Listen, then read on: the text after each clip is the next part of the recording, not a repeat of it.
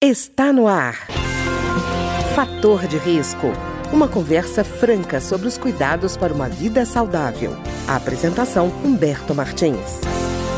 Olá, no programa de hoje nós vamos conversar sobre o câncer de próstata. E o nosso entrevistado é o médico Stênio de Cássio Zec, que é chefe do setor de urologia do AC Camargo Cancer Center, livre docente da USP em Ribeirão Preto e fundador do LARC, né, que é o grupo latino-americano de câncer renal. Doutor Stênio, tudo bem? Tudo bem, como vai? Prazer falar com vocês e todos os nossos ouvintes aí. Muito obrigado pelo convite. Doutor Stênio, primeira coisa, qual é a função da próstata? A próstata é uma, uma glândula, então, do sistema é, reprodutor do homem. É uma glândula que ela tem mais ou menos 20 gramas, 30 gramas, tamanho de uma castanha, e ela fica onde? Na saída da bexiga. A hora que a bexiga desemboca na uretra do homem, por onde sai a urina, ela fica em volta, ela, ela circunda a uretra ali. Então, o que acontece? Ela é responsável por o quê? Quando o homem ejacula, ele elimina o sêmen, o esperma, que contém o líquido seminal das vesículas seminais e o líquido prostático. Esse líquido é que permite o espermatozoide fecundar a mulher. Então a próstata produz um líquido que produz o espermatozoide e é responsável pela emissão do, do líquido seminal antes da ejaculação. Então é fundamental para que a espécie humana se reproduza. Então essa é a principal função dela. O que acontece é que, à medida com que os homens envelhecem, a partir dos 30, 40 anos em diante, a próstata começa a ter crescimentos, geralmente crescimentos benignos, que é a hiperplasia benigna da próstata. Então ela vai crescendo, originalmente ela tem 20 gramas, ela começa a ter 20, 25, 30, pode chegar a 40, 50, 100 gramas, 120, enfim. Mas essa, esse crescimento benigno é muito comum, diria que mais de 60% dos homens, 70% vão apresentar alguma fase da vida. Quanto mais velhos tiverem, vai ser mais comum. E, na verdade, ela cresce meio que para dentro, como se estivesse obstruindo o canal do xixi. Então, depois de alguns anos, muitos homens podem apresentar sintomas dessa obstrução benigna. Depois nós vamos falar sobre o câncer. Então, pode ter dificuldade para urinar, o paciente falar que o jato do xixi está saindo enfraquecido, interrompido, ele vai urinar, ele fala, puxa, eu, eu doutor, eu urino, mas não, não, consigo esvaziar completamente. Ao cabo de urinar, parece que sobrou um monte, um tanto, eu tenho que voltar ao banheiro me dá desespero. Eu chego em casa, eu desço do carro, eu tenho que urinar quase no pneu do veículo, às vezes no, no elevador. Eu acordo muitas vezes à noite para urinar. Então, são vários sintomas que se caracterizam por dificuldade de esvaziar, por uma perda do calibre da força do jato e necessidades frequentes de voltar ao banheiro. Isso é algo que é comum e pode ser tratado com medicações ou com cirurgia. Doutor Stênio... E o outro é... lado ah. é, seria a, a, as doenças malignas. Mas vamos lá. Doutor Stênio, quando, por exemplo, se pede um exame de PSA e o PSA dá alterado, é, necessariamente pode ser só uma, esse crescimento benigno da próstata ou ele pode apontar alguma coisa mais grave? Não, na verdade, o PSA não é sinônimo de câncer. O PSA é uma proteína, uma substância que nós temos no nosso esperma para evitar que ele coagule e faça aquela jornada de 72 horas até fecundar o óvulo. Então, qualquer coisa que agrida a próstata aumenta a liberação de PSA na corrente sanguínea. Então, o câncer, sim, é uma das afecções que mais aumenta. Então, muitas vezes o PSA elevado é sinônimo de câncer. Mas muitas vezes não se deve ao câncer. Então, por, a própria hiperplasia benigna aumenta o PSA. Se o homem tiver uma infecção urinária, o PSA pode aumentar 40, 50 vezes. Se tiver uma doença venérea, é muito mais. Se eu fizer um toque retal no paciente agora, ou se ele ejacular agora, ele vai subir. Se ele tiver uma, uma urinar uma pedra, um cálculo renal, uma, um cálculo urinário pelas vias urinárias, fizer um procedimento, ele aumenta. Então, tem coisas benignas e malignas que aumentam o PSA. Mas o PSA é muito importante na prevenção do câncer, que, como eu falei, o câncer é muito frequente também, a partir do quando o homem envelhece. Um em cada seis homens vão ter câncer de próstata. E conforme nós vamos envelhecendo, a partir dos 80 anos, mais da metade, 70%, 80% vão apresentar. E se todos vivêssemos 100 anos, praticamente todos os homens teríamos. Então é importante, nesse sentido, conversar sobre o PSA, sobre o exame de toque, sobre a ressonância da próstata. E, doutor Stênio, quais seriam os principais fatores de risco para o câncer de próstata?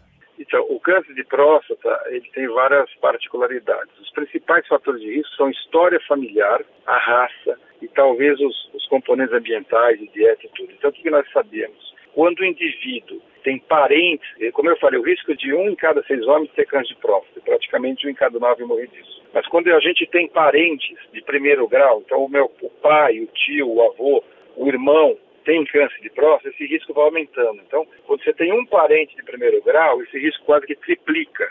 Quando você tem dois parentes, ele vai dobrando. Então, por exemplo, se são duas gerações, o indivíduo tem o pai e o irmão com de próstata, é pior do que se fosse na mesma geração. Então, se ele tem o pai e o irmão, por exemplo, o risco aumenta, pode aumentar seis vezes, nove meses, por exemplo. E quanto mais jovem o pai, o irmão, o tio, o avô tiveram câncer de próstata. Então, se meu parente teve câncer com 78 anos, 80 anos, talvez ele teve porque ele envelheceu.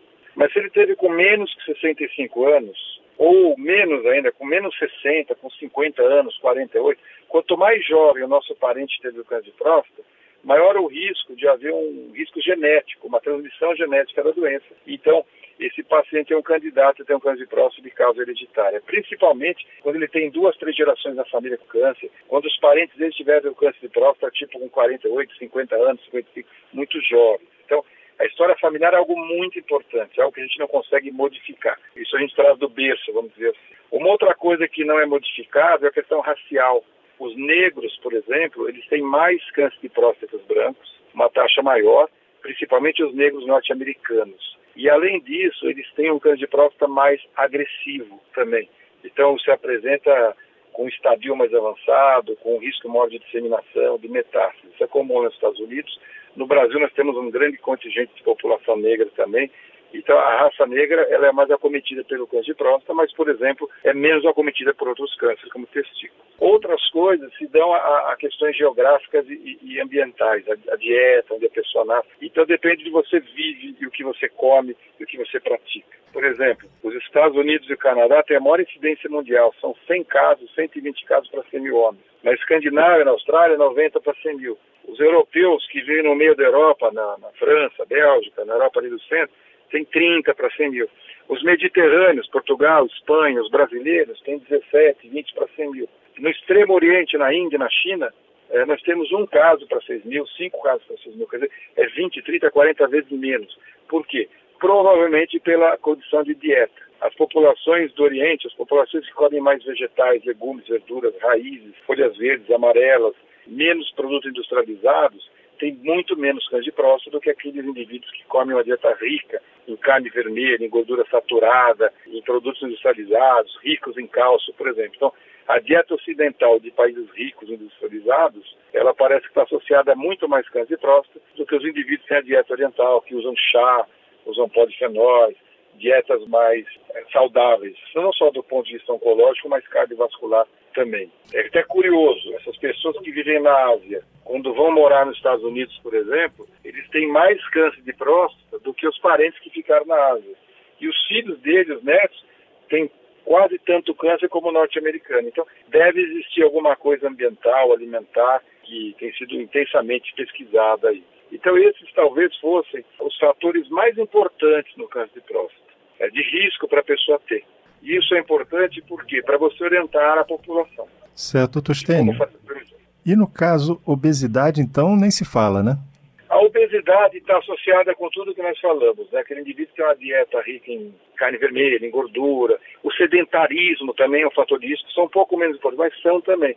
Então, a, a, os obesos, alguns estudos sugerem que talvez eles tenham um pouco menos de câncer de próstata que os não obesos, mas quando tem, o câncer deles é mais perigoso. Então, eu sempre costumo falar, aquela dieta que é boa para o seu coração, para evitar infarto, derrame, hipertensão, evitar diabetes, é boa para evitar câncer de colo retal, que é o quê? Uma dieta rica em vegetais, legumes, verduras, associada à atividade física, prática desportiva regular ou caminhadas, e, é, horas de sono também, evitar a privação de sono, tudo isso é importante para você evitar o câncer de próstata e outras doenças. Então é importante ter uma dieta saudável e ter atividade física também. Inclusive, os homens que têm câncer de próstata e praticam atividade física regularmente, duas, três vezes por semana, eles têm até resultados melhores do ponto de vista de tratamento e de cura da doença. E, doutor Stênio, existe um sintoma que aponte, a gente falou do PSA, do exame de toque, mas existe algum sintoma é, que possa ser percebido sem ser via laboratório? Então, é, essa pode ser uma grande armadilha. Para o médico fazer. Então, assim, o que a gente aconselha antes de tudo, assim, é, é bom que todo mundo aos 50 anos passe no seu médico para avaliar se ele tem um risco de ter um câncer de próstata ou não. Quem tem história de câncer de próstata na família. E a lei também tem uma irmã com câncer com menos de 40 anos, ou se é negro, É, então, uma irmã com câncer de mama com menos de 40 anos é um fator de risco. Então, se você tem história familiar, se você é negro é, e tem essas histórias, é melhor, a gente sugere que passe os 40, 45 anos para uma primeira avaliação. Por que isso? Porque o câncer de próstata ele pode não dar nenhum sintoma. Então, às vezes, o paciente fala, puxa, doutor, meu pai está urinando tão mal, eu tenho certeza que ele tem câncer. Às vezes não. Às vezes ele tem uma hiperplasia benigna. Aí vem um outro paciente e fala, doutor, mas meu pai urina divinamente, eu tenho certeza que ele não tem nada. Ele pode ter um câncer. Por quê? O câncer cresce na parte de fora da próstata, em geral. Então, ele não comprime tanta uretra e ele só vai dar sintomas em fase muito avançadas, quando já está envolvendo outros órgãos, então, na verdade, quando o câncer de próstata dá sintomas, a cura já é mais difícil. São sintomas de obstrução urinária ou de metástase para os ossos e outros órgãos. Então, em geral, ele não dá um sintoma na fase inicial. Por isso que talvez seja mais interessante o paciente procurar o médico e avaliar. E hoje você pode individualizar como vai ver. Não precisa, às vezes, todo ano fazer o toque, fazer o PSA e tudo. A gente, por exemplo, os europeus mostram se um homem tem um toque normal, um exame de toque normal, quer dizer, muito rápido, indolor, um PSA menor que 1, por exemplo, ele tem um risco de ter câncer de próstata de 3% no prazo de 8 anos. E ainda assim, só 10% desses cânceres vão ser agressivos. Então, você pode, por exemplo, na, na, na Suécia, na Europa, as autoridades de saúde falam, olha, volte daqui três anos. Então, às vezes você pode até combinar com o doente, olha, seu risco é baixo, volte daqui dois anos, daqui três. Se eu vejo outro paciente que o toque está alterado, o PSA é um pouco mais alterado, eu posso pedir um exame de biópsia para o câncer, eu pedir que ele volte em seis, oito meses. Então, para cada paciente, a estratégia vai diferenciar um pouquinho. Nós vamos adaptar a, a estratégia conforme o risco dele. E hoje, um outro exame que ajuda muito, que também na detecção, principalmente quando ele fez uma biópsia e não se encontrou câncer, é a ressonância. Isso não está muito desenvolvida. E ela consegue ver alterações moleculares, de elétrons, que podem dar um grande alerta para nós que pode haver um câncer naquela próstata. Não é obrigatório fazer para todos, é um exame caro. É um exame adicional. O básico é a conversa com o médico, o exame físico, o exame de PSA, isso já vai resolver, vamos dizer assim, orientar a conduta na imensa maioria dos casos. Quando houver alguma dúvida, nós podemos lançar mão de outros casos, outros exames, por exemplo. Tá ótimo. Eu queria agradecer então ao médico Estênio de Cássio Zec, que é chefe do setor de urologia do AC Camargo Cancer Center e livre docente da USP em Ribeirão Preto e fundador do LARC, né? que é o Grupo Latino-Americano de Câncer Renal, pelas explicações que nos deu hoje sobre o câncer de próstata. Doutor Estênio, muito obrigado. Obrigado, contem conosco e com o OC Camargo está à disposição também para colaborar sempre. Muito obrigado pelo convite. O programa de hoje teve trabalhos técnicos de Ricardo Coelho. Se você tem alguma sugestão de tema ou comentário sobre o programa de hoje, basta enviar uma mensagem para o endereço eletrônico programa fator de risco, tudo junto, arroba gmail.com. Até o nosso próximo encontro. Fator de risco um programa com dicas para melhorar a saúde. Uma produção da Rádio Câmara, transmitida por emissoras parceiras de todo o Brasil.